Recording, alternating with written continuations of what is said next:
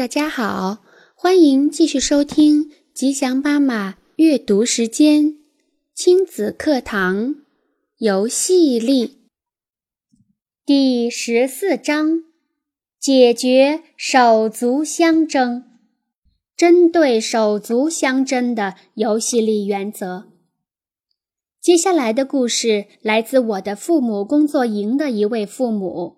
为了说明游戏力的基本原则，我把实际情况浓缩为一次互动过程。这位母亲有两个孩子，七岁的大卫和八岁的爱丽丝。有一天，两个人吵了一整个下午。他们已经吵了好几年，到了七八岁的年龄，情况变得更糟。妈妈耳边又响起了姥姥当年的警告：“早就告诉你，别急着要老二。”想到这些，这位妈妈简直想发疯的尖叫。孩子的杯子空了，妈妈的也空了。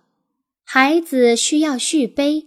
通过游戏来重建手足连结，并释放相互间的怨恨，从而找回家庭中的生机和快乐。于是，妈妈开始续杯。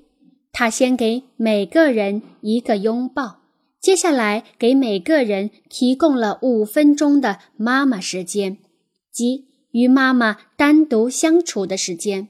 然后建议大家吃些点心，休息一下。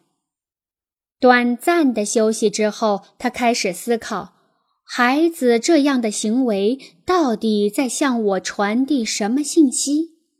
也许他们在表达需求，可能是需要我对每个人给予更多的关注；也许在害怕我更喜欢另一个。也许弟弟因为做不了姐姐能做的事而感到挫败，而姐姐因为弟弟的成长而觉得地位受到威胁。这位妈妈同时也试着把孩子的行为翻译成对手足连结的需求。大卫和爱丽丝其实很想拥有亲密关系，即使表面看起来完全相反。只是他们之间有个小矛盾：爱丽丝喜欢事事做主，而大卫不喜欢什么事都听别人的指挥。因此，他俩当然会有冲突。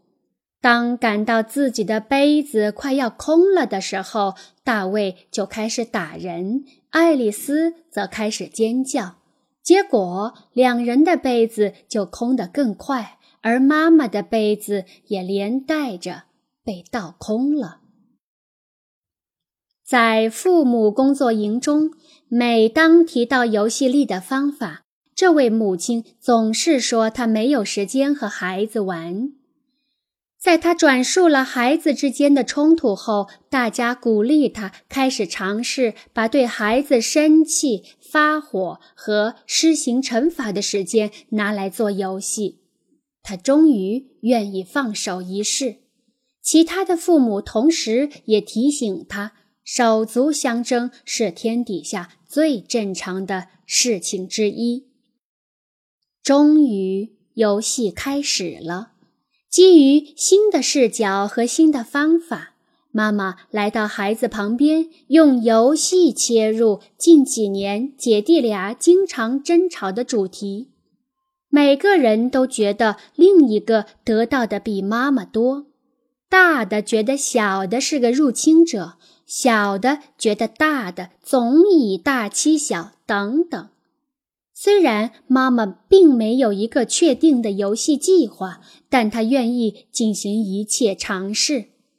事实上，加入孩子时不要带着自己的确定计划，是游戏力的重要原则。他决定从亲密的身体接触开始。于是，当孩子正在争抢一件玩具时，他把两人一起抱起来，欢呼着冲向沙发。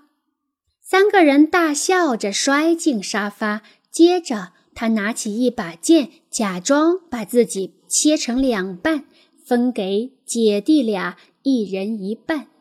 然后模仿他们争吵的语气说：“你得到心和胃了，我只有肝，不公平，是我先得到妈妈的。”虽然他不能确定这是否有效，但至少得到了孩子们的注意力。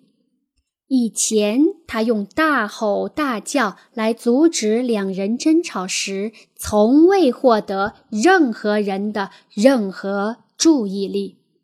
与此同时，他也时刻观察着孩子们的反应，确定这样的模仿并没有让他们觉得被嘲笑。